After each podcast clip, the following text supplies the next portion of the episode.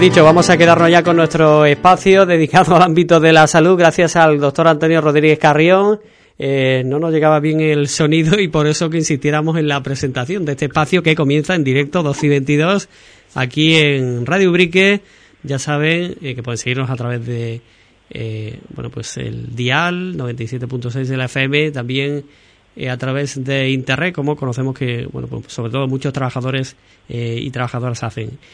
tiempo para analizar la situación actual de la COVID, iremos con otra serie de contenidos en ese sentido, sobre la incidencia de la COVID, por supuesto, estamos atentos a la actualización de datos que pueda producirse durante este tiempo en torno a Ubrique y a la provincia, eh, desde la Consejería de Salud y Familias. También estamos eh, atentos a lo que pueda trasladar el presidente de la Junta de Andalucía, eh, porque hoy se reúne esta mañana el Consejo Asesor de Alertas de Salud Pública de, Alto Impacto, el Comité de, Expertos, y eh, está prevista una comparecencia ante los medios de comunicación de Juanma Moreno para eh, avanzar las nuevas medidas frente a la COVID en nuestra comunidad eh, autónoma. Así que puede que conozcamos novedades también en estas próximas horas. Y todo ello junto eh, a otra serie de cuestiones que vamos a ver enseguida junto, como decimos, al doctor Antonio Rodríguez Carrión, a quien ya pasamos a saludar. Antonio, bienvenido, buenas tardes. Hola, buenas tardes Juan Carlos y buenas tardes a todos los oyentes de Radio Brique en este día típicamente invernal, con frío y lluvia, pero en fin, que aquella persona que tenga la oportunidad de presenciarlo y en día dentro de todo esto agradable, ¿no? El típico de invierno, el hay personas que, que no pueden hacerlo por su trabajo, entonces un reconocimiento a aquellas personas que, en fin, yo me acuerdo mucho del trabajo del personal de básica, que jardinero, eh, limpiador y demás, que además de que su trabajo es duro en cualquier época del año, en esta época pues mucho más, pero en fin, un reconocimiento y a todo, en fin, todo el que trabaja al aire libre más o menos, albañiles y otras profesiones que, que, que, estos días pues eh, tienen que poner el dos de pecho. Así que un saludo y un reconocimiento a todos ellos. Es verdad que un tiempo, este, hablando de la meteorología, ¿no? que por un lado ayuda a que haya menos movilidad, digo, en todo esto, ¿no? en medio de la pandemia, eh, pero por otra parte es verdad, ¿no? Que, también un poco dentro de esta situación eh, triste de, aburrimiento, de cansancio, bueno, pues tampoco tantos días seguidos de, lluvias eh, grises, ya toca, ¿no? un poco de, sol, ¿no? De, después de tanta tanta lluvia. Sí, pero en fin, hacía falta este agua que llevaba ya tiempo con escasez y, y por visto para los pantanos todavía hace falta agua. Así que dentro de de que no ayude a gusto de todo, mientras no produzca daños grandes, en fin, que no produzca daño, pues bienvenida. Mm. Eh, por cierto, que hablando de esto, eh, ya dado que muchas personas, este espacio además, eh, personas mayores, eh, pues escuchan nuestro espacio, le recordamos el apunte que les destacábamos en el arranque de la mañana y es que bueno pues mañana la delegación de limpieza del ayuntamiento va a proceder a la limpieza extraordinaria del casco antiguo eh, para la retirada del verdín de, las calles. Estamos hablando de lluvia de humedad. Bueno pues mañana se van a desarrollar estos trabajos y bueno pues va a haber cortes de tráfico como decíamos en la calle Torre eh, hacia todas las eh, calles afluentes no se va a llevar a cabo esos trabajos. Y en concreto se cortará el tráfico en la calle Torre a la altura de los contenedores soterrados del San Juan el, horario que comentamos de 8 a 1 y media y con el paréntesis solo que se abrirá el tráfico de nuevo de 9 y media a 10 y media. Así que tenganlo en cuenta también eh, ese aspecto dado lo que estamos comentando. Y ahora sí, Antonio. sí, sí, Juan Carlos si me permites especialmente en las calles empinadas del casco antiguo, bueno, y en todas aquellas calles empinadas de Urique, el Berlín hay que tener mucho cuidado con los repalones. Eh, todos sabemos todo, todo lo que vive allí lo sabe, pero no está más recordarlo que alguna persona no está habituada a andar por aquellos sitios, ¿no?, de calles empinadas, que, que, en fin, que tengan cuidado porque es que el Berlín provoca que el suelo sea muy deslizante y puede provocar caída y a lo mejor no pasa nada, pero una muñeca se puede romper, una cadera, otro se y mm. tiene vueltas. Sí. Claro que sí, eh, y además lo, lo, comprobaba hace unas semanas, ¿no? Porque quien no está acostumbrado, no bien por la zona, a lo mejor eh, cree que esto es anecdótico, pero eh, es verdad, ¿no? Que con esas cuestas empinadas es un auténtico peligro y sobre todo para personas mayores porque es que te vas, eh, te, te resbalas, es una auténtica pista de, patinaje en determinadas zonas. Especialmente al bajar. Hay muchas calles que tienen agarraderas. El ayuntamiento, los diferentes equipos de gobierno que ha habido en los últimos años, o durante, han puesto barandas y agarraderas y así todo para, sobre todo ya digo, para bajar que es cuando es más fácil que uno se resbale. Claramente eso, personas que no están acostumbradas a pasear por esos barrios y tienen que ir por cualquier motivo, por paseo o por visitar a alguien, pues que lo sepa. Pues entramos en materia, eh, vamos a ir con diferentes cuestiones, evidentemente eh, haciendo balance ¿no? de la situación en torno a la COVID, pero antes, eh, si te parece Antonio, referencia al taller de pediatría que ya comentamos que la pasada semana se desarrollaba en el Colegio Benafeliz, pero decíamos que ese taller va a ir recorriendo los distintos centros educativos, los distintos colegios en Ubrique, ya hay calendario, programa, inscripciones. Eh, recordemos que se trata de un taller vía eh, telemática, eh, a través de WhatsApp. Sí, este próximo día 15, este próximo lunes, será el Colegio Sagrado Corazón el que comience el taller eh, con un programa que en el cual se incluye las picaduras y mordeduras de animales, la fiebre de los tres días, el niño hiperactivo, los resfriados y gripe y los signos de alarma en enfermedades infantiles, que son los cinco temas que han escogido. Y ya el próximo 22 de febrero, pues serán los colegios Fernando Gavilán, Víctor de la Cerna y Reina Sofía. Eh, los que participen igual con cinco talleres y a través de WhatsApp eh, y, y a través de a través del cual pueden hacer preguntas eh, pueden hacer sugerencias y a través del cual pues se le hace enlaces a vídeos escogidos, a artículos de prensa, en fin, todo ello eh, encaminado a tener unos conocimientos básicos de algunas de las enfermedades más frecuentes que se dan en los niños de ciclo infantil y que también algunas de ellas, por supuesto, se pueden dar en un niño más mayorcito, casi todas, ¿no? Como el asma, la meningitis, eh, la enfermedad del beso, el niño hiperactivo, la mordedura de animales, que también es válido para niños de, de otra edad, pero en este caso eh, la familia de, que tienen niños de esta edad, eh, mayorcito del ciclo infantil, no, no tienen acceso al taller y aunque los temas, ya digo, eh, son interesantes también para ellos, porque es que es imposible. Un taller, eh, por definición, debe ser un, un número limitado de personas, porque claro, eh, ellas hacen preguntas, hacen sugerencias y para poder, de forma individual, y para poder atender el que es un número limitado. Es imposible, yo soy el director, el que coordina todo y el que tiene, eh, mantiene contacto con los padres y es imposible atender a un colegio entero o a cinco colegios enteros a la vez. Así que eh, estos temas estarán, ya hemos hablado con la dirección de los diferentes centros y estos temas también estarán dispuestos a través del muro especial que hay en todos los colegios para los padres pero ellos no tendrán acceso a, contacto directo con, conmigo en este caso. En este taller, como ya sabemos también, ahí después al finalizar, ya se han informado los padres, se hará eh, entrega a los padres del mismo, los de los mismos temas, pero en formato impreso. ¿eh? el ayuntamiento, los diferentes colegios van a colaborar y se le dará impreso los temas para que se puedan ser consultados más fácilmente en cualquier momento.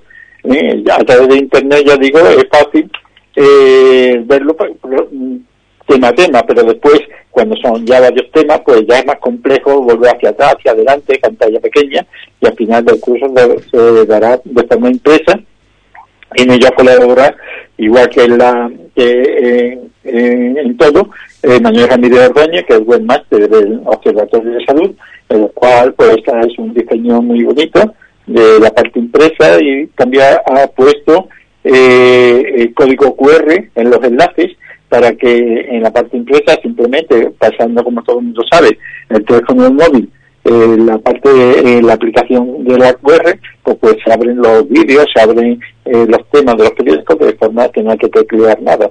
Es una cosa que, todo el mundo sabe ya prácticamente manejar los QR a través del confinamiento los bares las tiendas pues no ha obligado a aprenderlo y es muy fácil. Así que esto es lo que el Observatorio de Salud puede aceptar en esta época de pandemia para ya que no podemos hacer actividades presenciales. Mm, para los padres y madres interesados, eh, pues son las propias AMPAs de los distintos colegios las que contactan con eh, los padres y madres de esa etapa infantil, ¿no? para informar. Efectivamente. Sí, los padres, hoy termina la inscripción en varios colegios y mañana termina en algunos otros la inscripción, que simplemente da nombre y apellido, es decir, que está interesado en hacer el seguimiento, aquellos padres que tienen hijos en, el ciclo infantil, eh, pues simplemente ya se han informado todos ellos, simplemente decir, deseo participar en talleres infantiles y, dan su número de teléfono móvil, porque es imprescindible. Esto se hace a través de WhatsApp, de, lista de difusión, y entonces para que WhatsApp pueda enviarle los informes, la comunicación, es indispensable que tengan el teléfono eh, también de la escuela de salud, que también se les proporciona a estos padres, para que los pongan en su agenda. Si no tiene el, teléfono de la agenda, WhatsApp no lo reconoce y no le envía eh, eh, los temas, la comunicación. Eso es lo único que hace falta. Primero escribirse y después a los inscritos se le da el teléfono de la escuela de salud para que puedan recibir los temas y todos aquellos comunicados, información que, que componen el taller. Así que eso de un lado, ese taller de pediatría para los colegios eh, ubriqueños que eh, ya se desarrolló en el Belán Félix y que eh, pues va a seguir abarcando al resto de, centros escolares de nuestra localidad, de los colegios. otra de las líneas de actuación del Observatorio de Salud, especialista ya, la divulgación, ¿no? la, información. y en ese sentido, me comentabas ¿no? que, que ya se ha terminado el borrador de la guía básica sobre COVID-19. Sí, esta guía que hemos enviado eh, es un borrador, es un borrador eh, que he terminado hoy, me ha llevado varios días de intenso eh, trabajo porque he tenido que ver los informes oficiales, los artículos de prensa más importantes, los medios más importantes, para redactar una guía básica sobre la COVID-19. A la hora de elaborarlo y a la entrada en Internet y a través de las comunicaciones, he podido ver que hay muchísima información muy buena, ¿eh? muy buena, en muchos aspectos, otras no tan buenas porque es más compleja, más técnica, bueno, muy buena, pero mm, muy técnica, ¿no? Eh, y entonces lo que hemos intentado desde el Observatorio de Salud, especialistas ya, es hacer una guía básica en donde eh, los conceptos básicos queden en un lenguaje que todo el mundo pueda entender. Esta guía básica tiene varios apartados, desde el, fundamento básico de qué es esta enfermedad, cómo se contagia, cómo se producen los daños en nuestro cuerpo, cuáles son los síntomas que hay que hacer sospechar que se tiene la enfermedad, eh, cuáles son los síntomas eh, que no hacen sospechar que lo que son síntomas leves se están agravando y hay que, llamar a, una asistencia sanitaria urgente, cómo evoluciona esta enfermedad, cuáles son los métodos de diagnóstico, cuál es el tratamiento y, las medidas preventivas. Estos son los apartados básicos eh, que se tratan y después se hace eh, al final un glosario, es decir, una especie de diccionario pequeñito eh, sobre la COVID-19 con, con las palabras técnicas que más frecuentemente se usan cuando alguien escucha la televisión, la radio, la prensa, o ve la prensa o lee un libro, y hay a veces palabras que a veces son un poco técnicas y que se pierde uno, ¿no? Cuando va, cuando la escucha, la ve o cuando la lee, ¿no? Y entonces pues hay un pequeño diccionario y también igual, en un lenguaje eh, sencillo que pueda entender todo el mundo, se le explica qué significan esas palabras para, para que puedan tener un conocimiento lo más profundo posible. Dentro de que no se es técnico que no se es sanitario, sino cualquier persona eh, tenga un conocimiento básico de que esta enfermedad que tanto dolor de cabeza nos está dando, con tantos problemas eh, sanitarios, sociales, económicos, de todo tipo, y, que de, este conocimiento podamos tomar medidas eh, lo más acertadas posible a nivel poblacional, a nivel, personal, para eh, poder soportar, por lo menos desde el punto de vista sanitario, esto que se nos ha venido en China. Y que, en fin, esperemos que ya pronto, cuando la vacuna ya esté totalmente implantada, por lo menos en el 70% de la población, pues quede en el recuerdo, ¿no? aunque sea más recuerdo, pero mientras tanto podamos defendernos gracias al conocimiento básico de qué es el COVID, cómo actuar frente a él. Mm, pues enseguida además vamos a referirnos a, la vacuna, novedades que eh, bueno pues se conoce eh, sobre por ejemplo los eh, datos actuales ¿no? de, todo el proceso que se está siguiendo en nuestro país vamos a ir con diferentes cuestiones que sobre el propio proceso se va apuntando desde el gobierno eh, además de otra serie de temas. Pero eh, antes, si te parece, Antonio, metiéndonos de lleno allá en lo que es la, eh, bueno, la afectación de, la COVID en nuestra localidad, recordamos esos datos de la jornada de, ayer. En concreto, hubo un positivo nuevo, un positivo más, que se unían a los 15 del pasado lunes. el lunes 15 positivos, ayer uno, y bueno, pues los datos eh, que ahora mismo eh, apuntan una tasa de 301,1 casos en Ubrique. Estamos a la espera de, la actualización. Y bueno, Ubrique que dentro de lo que cabe, eh, la valoración, digo, general de, las últimas semanas sigue aguantando, ¿no? Dentro de ese intervalo ha subido un poco la tasa. antes no se había llegado a rebasar la de 300 las últimas semanas. y ahora sí hemos subido un poco, estamos casi en el límite, pero bueno, comparando con el contexto general, la verdad es que eh, incluso positivo, ¿no? La situación. Eh, gracias a Dios eh, parece que se está manteniendo en unos límites, aunque son muy elevados. la tasa de que sigue siendo muy elevada, no se puede bajar la guardia, pero más de mucho consuelo de, de algunos, ¿no? está bastante bien en conjunto de todas, por ejemplo, de toda la provincia de Cádiz o, o de Andalucía. En conjunto de Andalucía estamos bastante bien, pero ya digo, eh, no se puede bajar no se puede bajar la guardia en absoluto porque son niveles muy altos. Así que eh, a cuidarse y mantener las medidas sanitarias que se nos están aconsejando siempre que hay que mantener eh, ahora más que nunca porque vemos que este virus es muy contagioso. El coronavirus que provoca la COVID-19 es muy contagioso, mucho más que el contagio de los resfriados, mucho más que la gripe, todos sabemos que la gripe es muy contagiosa, que los resfriados son muy contagiosas, pues esto mucho más. Y no hace falta, como ya hemos comentado en otras ocasiones, no hace falta hacer muchos estudios.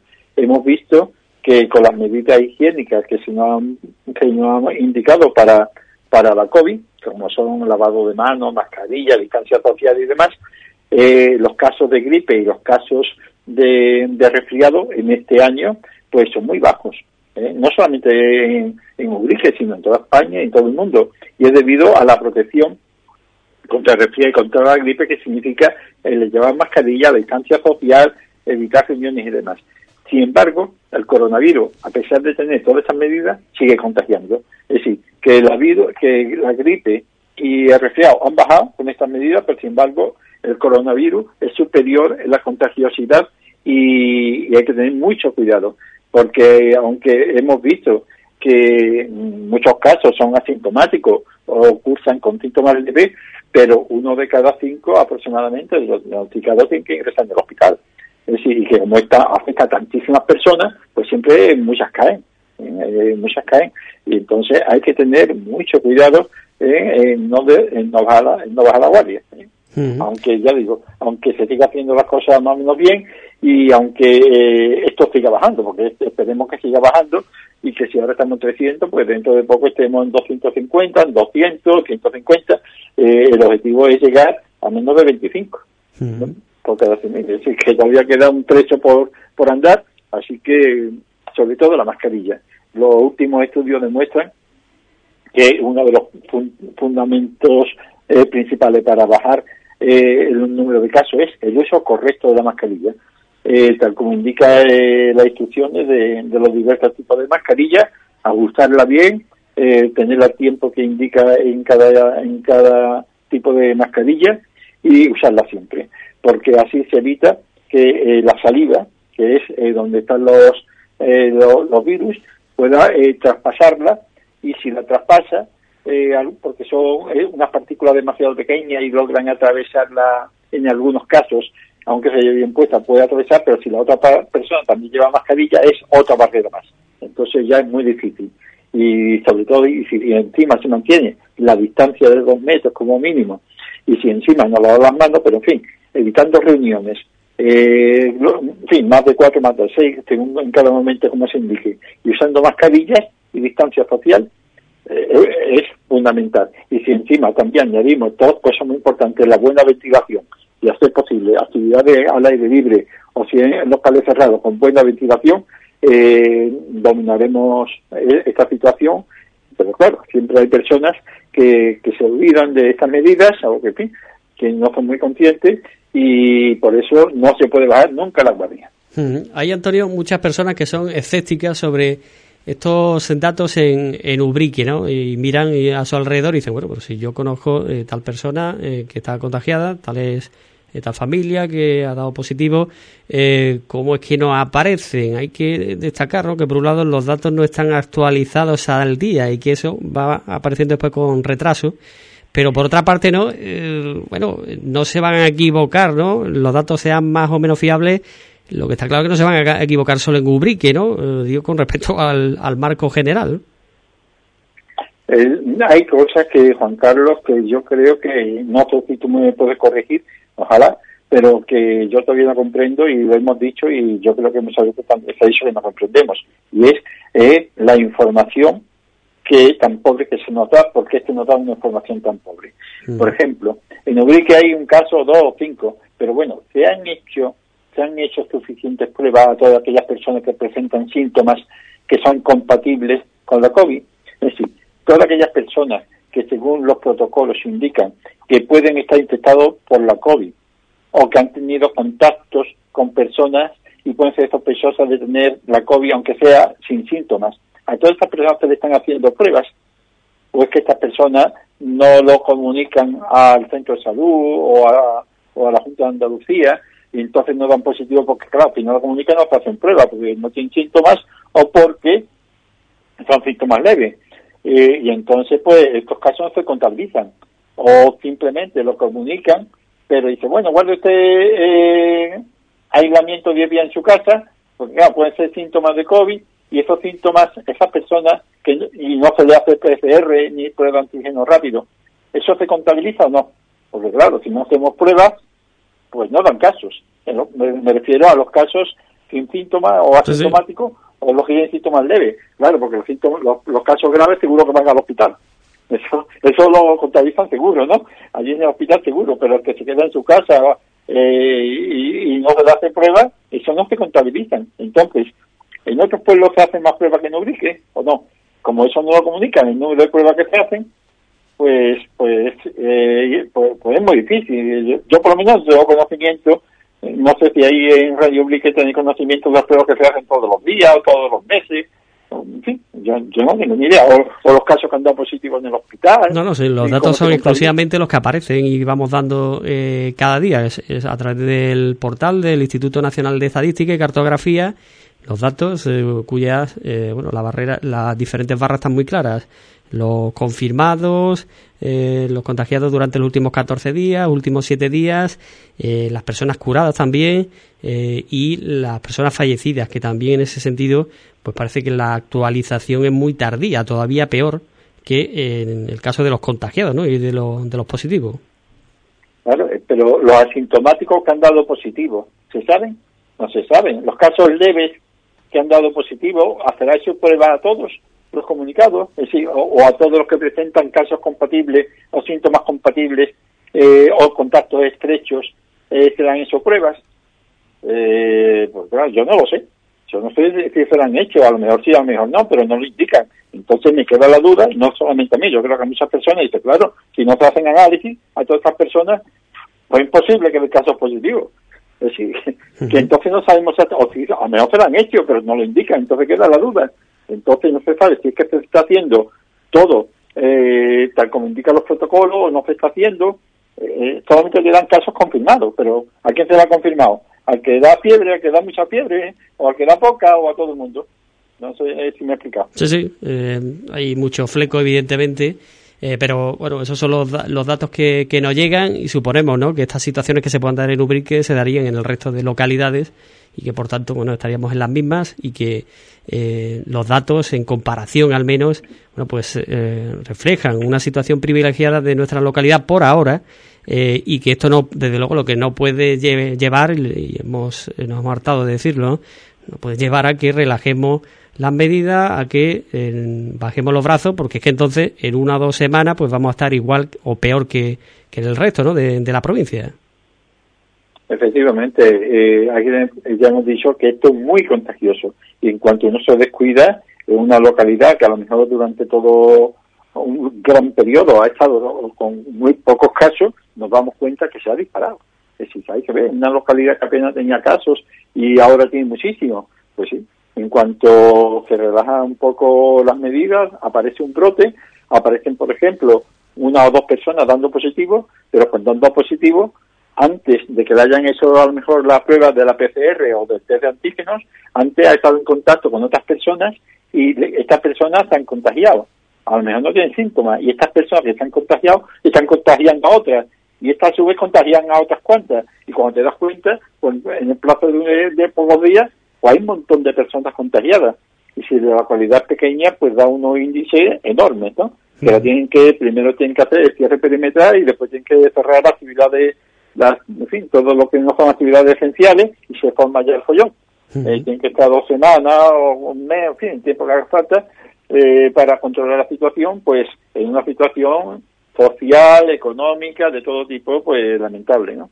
Así que no se puede uno descuidar ni un segundo y más hacer, dice, bueno, es que el gobierno no, no nos informa o nos engaña o las autoridades, bueno, bueno, bueno, esas son cosas que ya veremos adelante. Aquí lo más importante es que cada uno a nivel individual haga lo que tiene que hacer. Es decir, eh, mascarilla, distancia social, si va a un bar o va a un restaurante o va a casa de un amigo o de un familiar o de los padres, lo que sea, a tomar una copa, a merendar o lo que sea, tener la mascarilla continuamente puesta, ventanas abiertas todo el tiempo que se pueda y si va a consumir eh, un café, una copa o va a comer, bajarse la mascarilla en el momento de, tomar la bebida o de comer y después eh, subirla cuando va a hablar o cuando eh, eh, va a cantar o lo que sea, ¿no?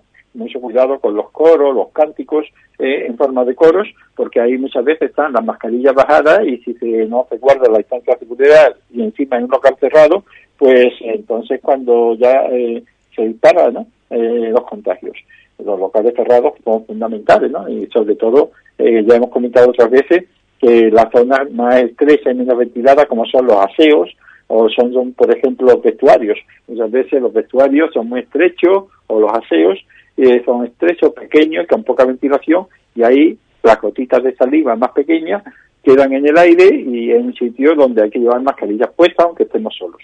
Eh, muchas veces ha dicho que, hombre, si va uno por el campo, si va uno en el coche solo, no tiene sentido de que yo no voy a contagiar a nadie y nadie me va a contagiar a mí. Pero claro, eso no ocurre cuando estás tú en una habitación cerrada. ¿eh? Y bueno, de todas maneras la ley dice o la normativa dice que hay que llevar las mascarillas puestas. Es sentido común que, si tú vas por el campo solo o vas en el coche solo y no va nadie contigo, o los que van contigo son, de, son conviventes, no, eh, si vas solo, tú no vas a contaminar a nadie nadie te contamina a ti pero si van dos amigos o trabajadores o lo que sea de diferente unidad familiar o familia de, diferentes que no son conviventes, eh, en un coche hay que llevar mascarilla la distancia máxima posible y hacer posible las ventanas abiertas. Un sitio cerrado es peligrosísimo, ¿eh? es peligrosísimo porque al hablar, estornudar, respirar, se concentran en el aire las partículas y puede haber virus y el contagio está asegurado. Eh, nos decía un oyente, al hilo de lo que comentábamos, ¿no? Dice, eh, sí, hacen pruebas a personas cercanas a un contagiado. Yo conozco tres familias y a los cercanos les han hecho las pruebas. Pues ponía un poco, eh, trasladaba un poco lo que ha vivido. Es importantísimo, es decir, que a todos los contactos de, eh, de una persona que ha dado positiva hay que hacer la prueba. Entonces, se está haciendo bien las cosas. Eh, lo que ya, claro, muchas veces quedan dudas si eh, una persona que tiene síntomas catarrales o síntomas de tener como una faringitis, pues esta es debido a un virus diferente del COVID o, o al COVID. Y esa persona de síntomas leves, si también le hacen análisis o no, o prueba, pues mejor esa persona ni siquiera lo comunica y dice, bueno, esto es un resfriado.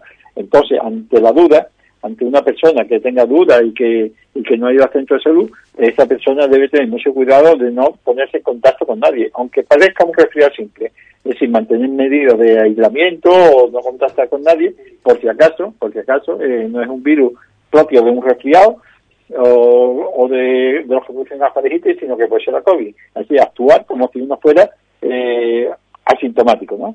Tuviera la infección asintomática, es decir, ponerse, por supuesto, la mascarilla, la eh, distancia social y hacer posible, mientras dure el resfriado, quedarse en casa.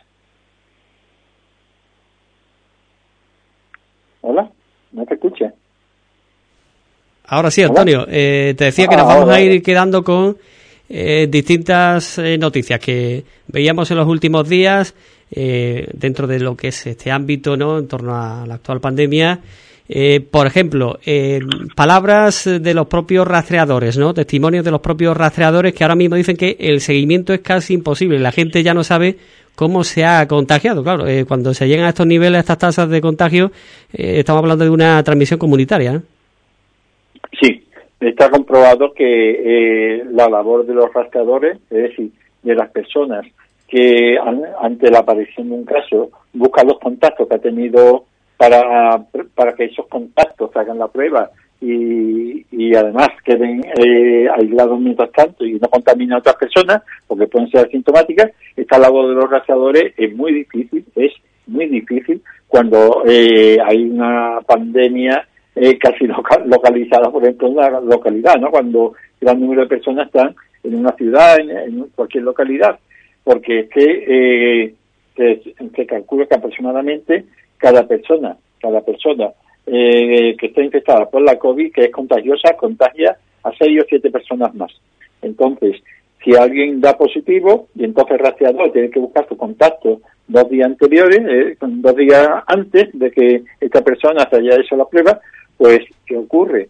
Que eh, el contacto con cada una de estas personas te lleva unos 20 minutos, preguntándole si tiene síntomas, si a su vez, si, cómo se ha contagiado, con quién estaba, cómo no estaba, en fin, respondiendo las preguntas, dando instrucciones, y, llega un momento en que son tantos los casos que no le da tiempo a contactar con todas aquellas personas por las que tienen que contactar, con la lista que le han dado.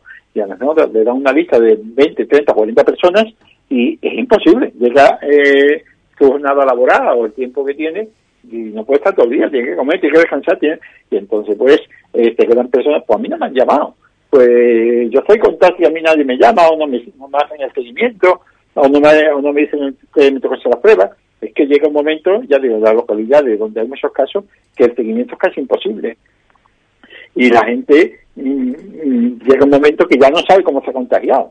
Son tantos los casos. mira, yo he estado yo qué sé, he estado en la tienda, he estado en la farmacia, he estado tomándome un café, yo qué sé, quién me la ha contagiado, porque es diferente cuando uno va a una casa o hay una persona que ha dado positivo y tú estás en contacto con él, sí, ahí sí, dice, pues mira, gracias fulanito, pero cuando uno dice, no, yo los que conozco, pues ninguno que yo sepa tiene diagnóstico de COVID, no sé cómo ha sido, pues, eh, y es que ya digo, cuando llega un momento así, los, los, los rastreadores es imposible hacer un seguimiento. Los tratadores tienen gran eficacia cuando eh, los casos están prácticamente controlados. Hay eh, pocos casos y da tiempo a contactar con todos.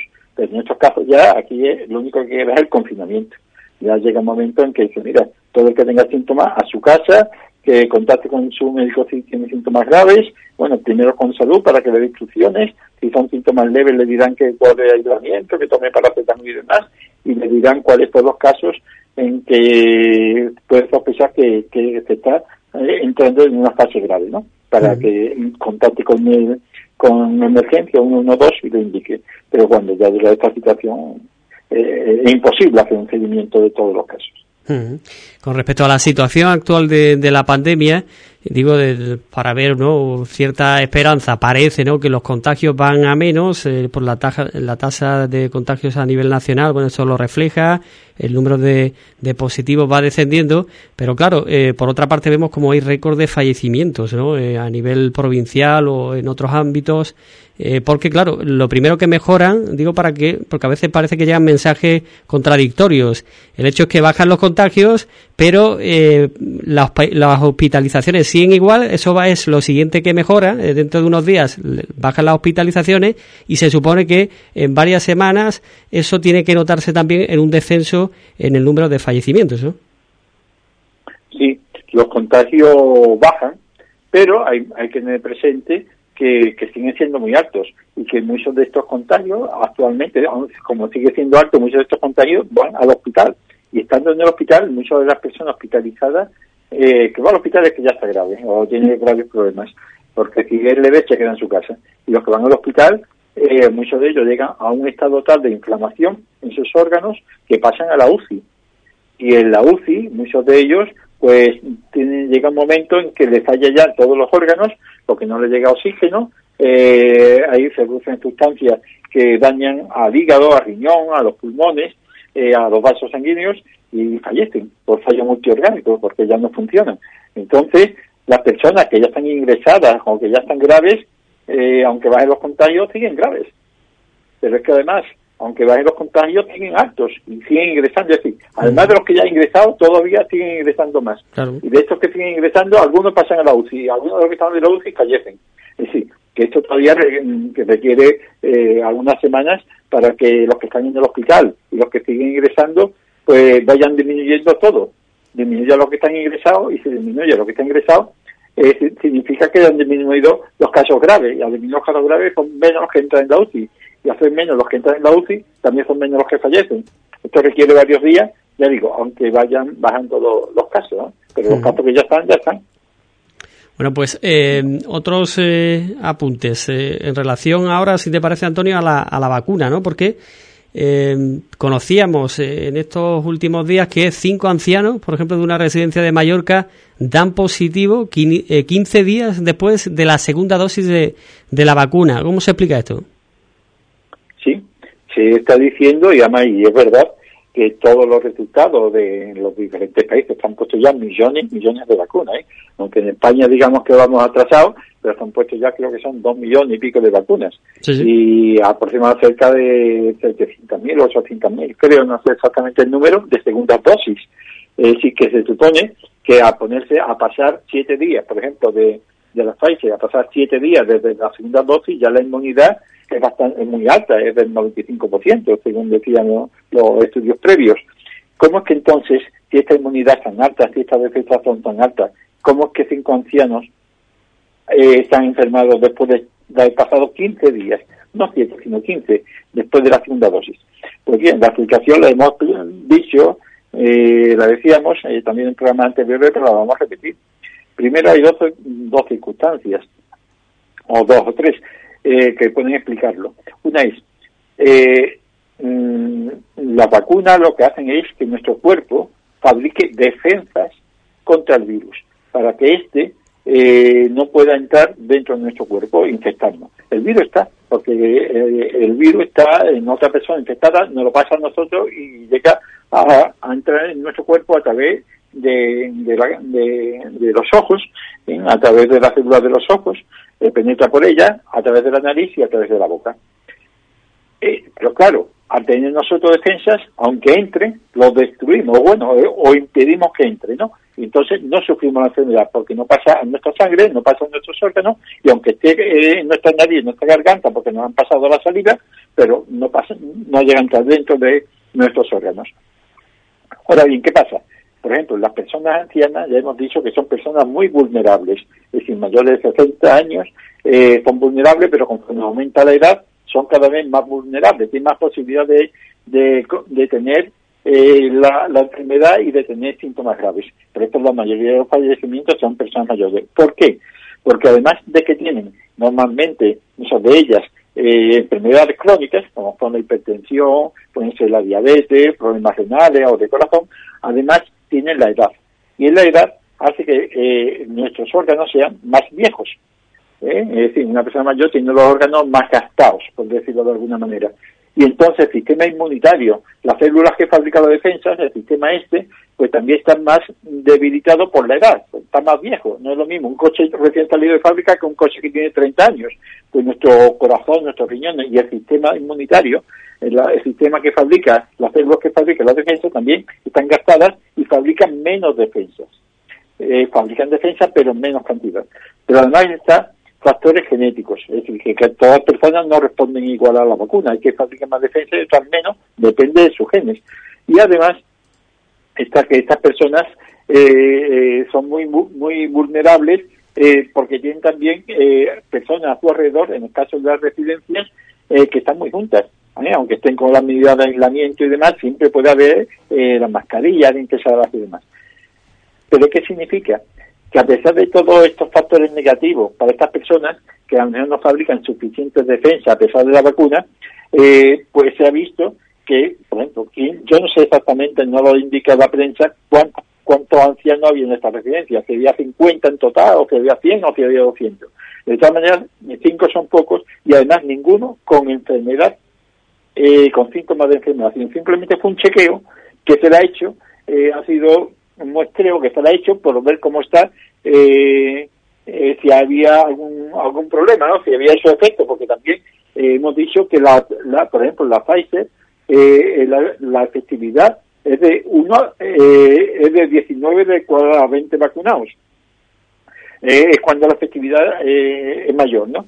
Pues puede ser que también alguna de estas personas, de estos cinco, pues que estas personas que por factores genéticos o por tener alguna enfermedad o por estar tomando medicamentos de algún tipo que baja la defensa, por, por ejemplo corticoides que, que disminuye la fabricación de defensa, pues haya contraído eh, el virus eh, este en la sangre, pero resulta que ninguno ha contraído la enfermedad. ¿Por qué?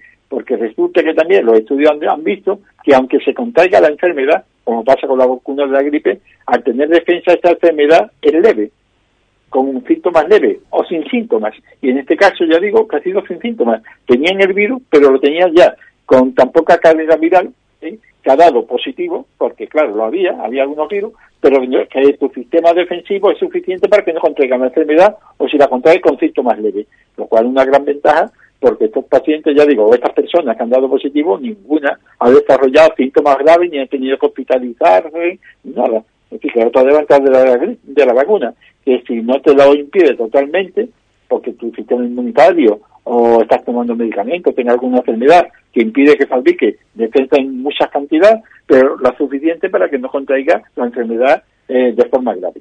Y esta es la noticia que nos ha dado eh, la prensa y las noticias que, que dan también la autoridad sanitaria y que ya vemos, y que es lógico pensarlo, que ya todos los sanitarios lo sabemos, que hay personas que aunque estén vacunadas con la segunda dosis, o puede ser una de estas de una hemos dicho que una de cada 20 vacunadas eh, no entran dentro de, estos factores de eficiencia, pero que es muy grande la eficiencia. 19 de cada 20 vacunas eh, están, es decir, están con defensas y a otras personas, ya tienen defensas en menor cantidad, pero suficiente para no desarrollar la enfermedad grave. Y después de tantos millones de vacunas que se han puesto, eh, salvo algunos casos de alergia algunos de los componentes, no se ha detectado eh, mortalidad o, o agravamiento ¿no? de, los síntomas entre estas personas que, hayan podido contraer el virus. siempre es importante destacar ese mensaje eh, ante los detractores de la vacuna o esas personas que son reacias a ponérsela y que con este tipo de noticias puede eh, bueno que se vean reconfirmados ¿no? en, esto no en que no quieren ponerse la vacuna es decir que eh, lo que señalan los expertos, lo que tú has comentado, ¿no? que aunque no se evite que se pueda contagiar, eh, bueno, pues no es igual el desarrollo de la enfermedad y eh, por tanto los síntomas no serían igual, serían mucho más, más leves. Y al hilo de lo que comentabas, Antonio, eh, bueno, pues ya se cuenta con eh, efectos, con los datos de, de, la Agencia Española de Medicamentos y Productos Sanitarios, los publicaba ayer sobre la segunda evaluación de efectos adversos en la vacuna de, la COVID. Y hasta el 24 de, enero, con 1,1 millones de dosis inyectadas hasta entonces, ya se han inyectado más, eh, no se había producido ningún eh, efecto grave o fuera de lo previsto. Eh, la agencia había recibido 1.555 notificaciones de acontecimientos adversos, pero los más frecuentes son trastornos generales como fiebre, dolor en la zona de inyección, cefalea, algún mareo, náuseas o diarrea. Pero, como tú señalabas, ningún efecto grave o, fuera de lo que una vacuna de estas características puede tener. Efectivamente, la vacuna de la gripe, la vacuna de la cualquiera puede tener eh, algunos pequeños efectos, como ya digo, dolor en el sitio de la inyección, algo de fiebre, diarrea, malestar, que duran un par de días o tres, y después nada, desaparece y punto, se toma paracetamol o cualquier cosa de esto y ya está. Es decir que, y los beneficios pues ya se saben, eh, ya lo vemos por ejemplo el sarampión. Eh, yo por ejemplo, desde que llevo en Ubrique, desde el año 95, es 25 años, no he visto ningún caso de sarampión y yo me acuerdo cuando yo estaba en Prado de Rey, eh, en el año 75 llegué a Prado de Rey, el sarampión, la varicela, eh, yo qué sé, eh, todo, todas las enfermedades antimáticas de los niños, las paperas, eh, se veían perfectamente un montón al año. en una localidad pequeña como Prado de Rey, pues en Urique eh, todo el mundo sabe, los que tienen cierta edad, que han pasado el sarampión, muchas de las paperas, las chinas, ¿no? La varicela, y sin embargo, gracias a las vacunas, está claro, ¿no? Está claro. O la meningitis. Sí, que, ah, puede haber algún caso de meningitis de vez en cuando, pero que antes era, o, la polio, la poliomielitis, una enfermedad que ha producido tanto daño, tanto daño. Eh, no solamente había casos graves que, fallecían, ¿no? O han quedado con secuelas muy graves, pero otros con parálisis, eh, con trastornos motores, y hoy, gracias a Dios, a la vacuna o la viruela, que ha desaparecido. ¿Cuántos millones de personas han muerto de viruela? Y si no, por ejemplo, cuando eh, descubrimiento de América y los, españoles llevaron allí el virus de la viruela, ¿cuántos indígenas murieron?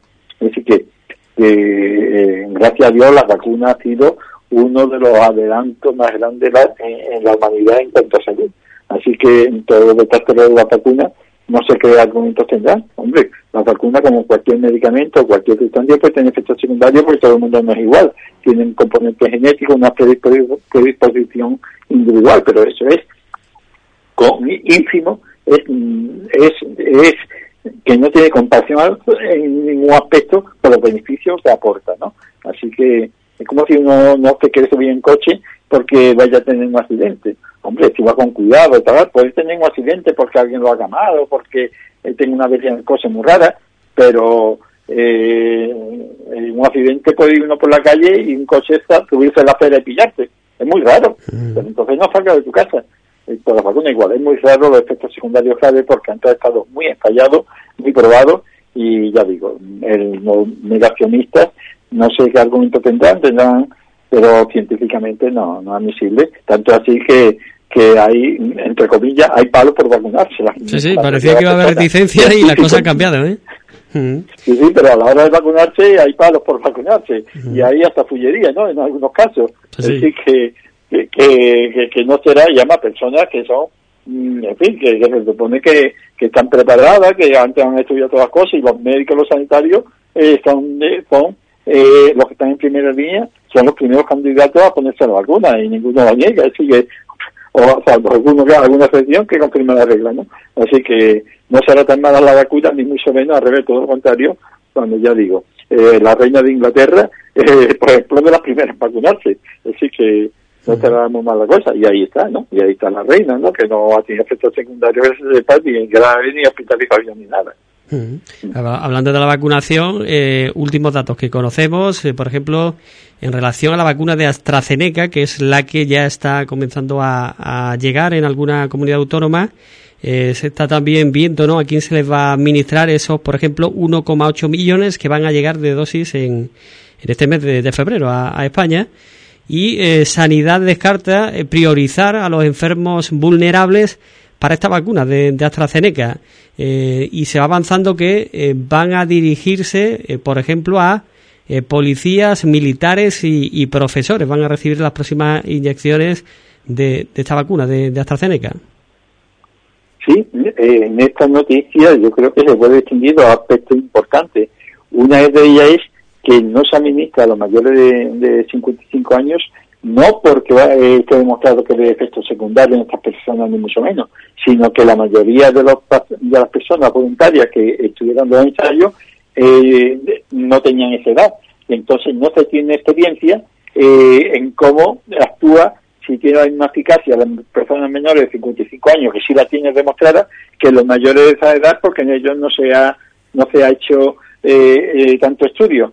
Entonces ahí vemos, ahí vemos como el control tan exhaustivo que se tiene. Es decir, en este aspecto, sin haber demostrado que tenga efectos secundarios graves, pero como no se ha hecho estudios en personas mayores, pues no se aplica. Y entonces se aplica en quien se está seguro por la por los ensayos que se han hecho en miles de personas de que es efectiva, que son los menores de 55 años porque están en este grupo de, de población donde se ha estudiado.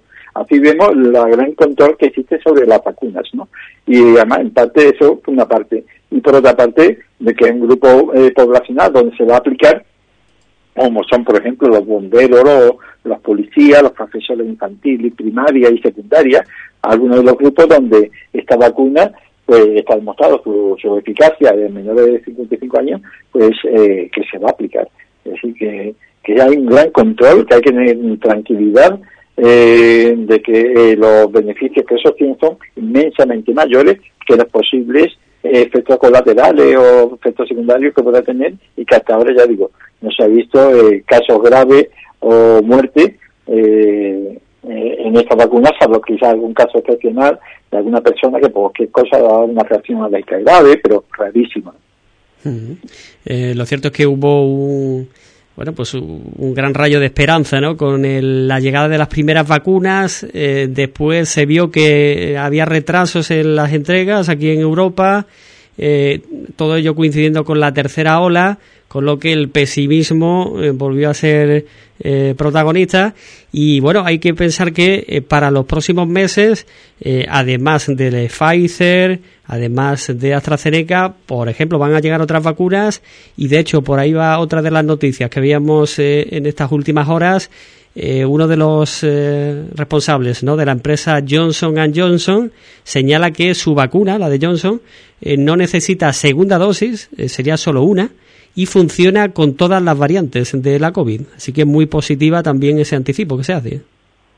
Exactamente, un anticipo y una noticia muy interesante porque es como tú bien dices, Juan Carlos, no solamente Johnson Johnson, sino que hay eh, como eh, que se incorpora ahora, ¿no?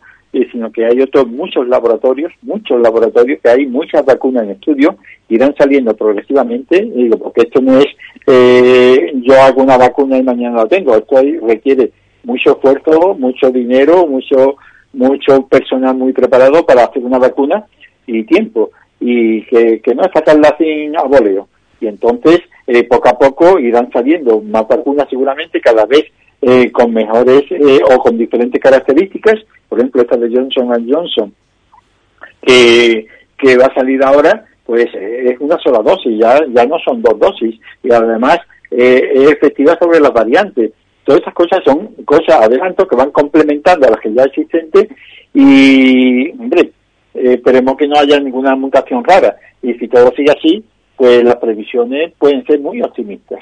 Es decir, pueden ser muy optimistas de tal manera que millones y millones de vacunas de diferentes laboratorios se vayan incorporando a las que ya hay y, la luz del túnel que se veía, aunque quizás un poco más o menos lejos, pero que a veces sea, se vea más cerca, eh, de un día para otro. Y además están los tratamientos.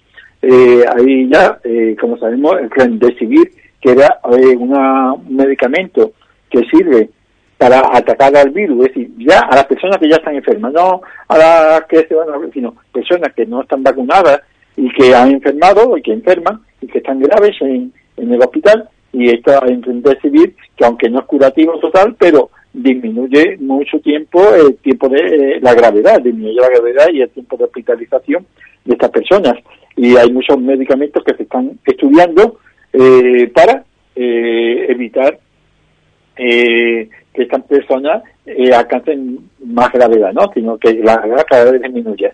Es decir, que estos medicamentos, también hay medicamentos no solamente contra, atacando al virus para destruir al virus, sino también medicamentos cada vez más avanzados para que el estado de inflamación que ha provocado el virus, es decir, que aunque el virus haya desaparecido ya en nuestro cuerpo, en las personas enfermas, el estado de daño, el daño que ha provocado de inflamación en el corazón, en el riñón, en el hígado, en el cerebro, queda ahí, aunque el virus ya en nuestro cuerpo haya fabricado anticuerpos, es decir, haya fabricado defensas, las personas que están ingresadas fabrican defensas, destruyen el virus, pero así es muy grave y se pueden morir porque el estado de inflamación que ha provocado persiste, permanece. Pues hay medicamentos contra esta inflamación que ya se están utilizando, eh, no, se utilizan desde hace un tiempo como los corticoides, pero otros medicamentos eh, que se están estudiando, muy avanzados, y que también, si disminuyen el estado inflamatorio general que hay en el cuerpo, también disminuye la gravedad y disminuye la mortalidad de las personas que todavía eh, están enfermando y, van a seguir enfermando. Va a ver, cada vez disminuye a mejor la edad de estas personas, pero durante mucho tiempo va a estar empezando ingresando en el hospital a menor número, pero van a ingresar y va a haber casos graves y va a haber muertes.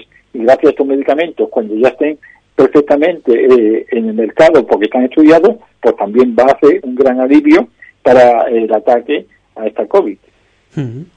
Bueno, pues eh, todo ello ya decimos en relación a la última hora sobre la pandemia, eh, sobre las vacunas.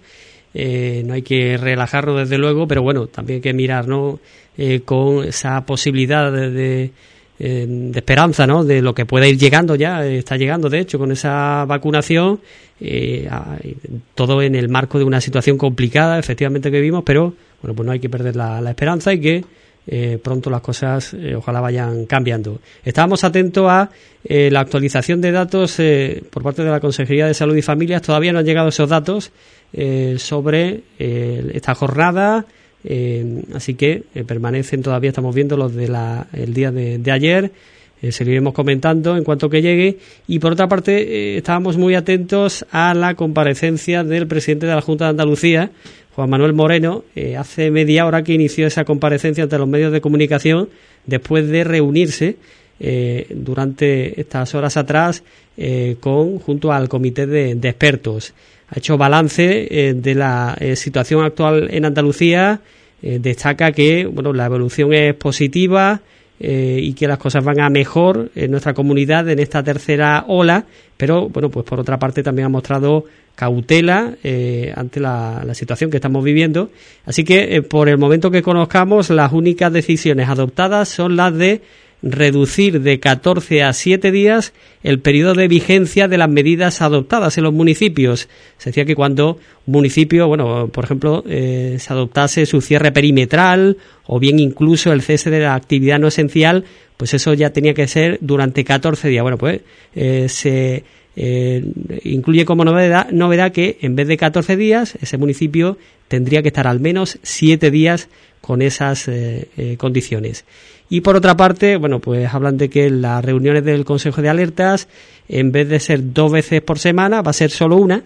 Se van a revisar eh, los jueves, eh, se van a ir reuniendo estos consejos de alertas y las medidas entrarán en vigor cada sábado. Es por el momento lo que conocemos de eh, la comparecencia ante los medios de comunicación del presidente de, la Junta de Andalucía, que sigue, de hecho, ahora mismo respondiendo a, las preguntas de los periodistas. Pues eh, Antonio, nos vamos a quedar con esa última hora. No sé si hay algo más que apuntarnos. Sí, solamente decir que aunque estamos en una tercera ola, eh, muchas veces se nos olvida eh, lo que ocurrió en abril, en marzo de abril, cuando a las 8 de la tarde se salía a los balcones a aplaudir a los sanitarios, al personal de las fuerzas del orden que velaba por nosotros, a las personas que están en primera línea en los suministros, en la limpieza, de desinfección y demás. Es decir, que ya nos hemos acostumbrado, que ahora pensamos, pero sepamos que todos los profesionales de la salud están ya agotados, están cansados de tanto trabajo, pero que siguen en primera línea sin desfallecer y que los centros de salud ahora más que nunca, eh, con esta tercera ola tan grandísima, están haciendo una labor extraordinaria, eh, ya digo, desde las personas de recepción que reciben las llamadas, dan citas, personal auxiliar, enfermeros, médicos, eh, técnicos de, ambulancias, están dando eh, todo lo posible. Muchas veces pasa desapercibido porque ya estamos acostumbrados y tener presente que, eh, lleva ya, y, los hospitales por supuesto, un agotamiento grande. Así que simplemente hacer ver que eh, entre conocimiento de esta labor tan enorme y que son entre la ciencia de los laboratorios y la vacuna y demás, la atención personal ya sea a través del teléfono, ya sea presencialmente, es la que eh, mantiene eh, la esperanza en que todo esto eh, sea pronto un sueño, bueno, un sueño nunca va a ser porque cada se fuera, pero que vea un mal sueño y que pronto volvamos a una actividad normal. Pues nos quedamos aquí, Antonio, como siempre, muchísimas gracias por habernos acompañado en nuestra Escuela de Salud. Hasta el próximo día, un abrazo a todos. Gracias, un abrazo.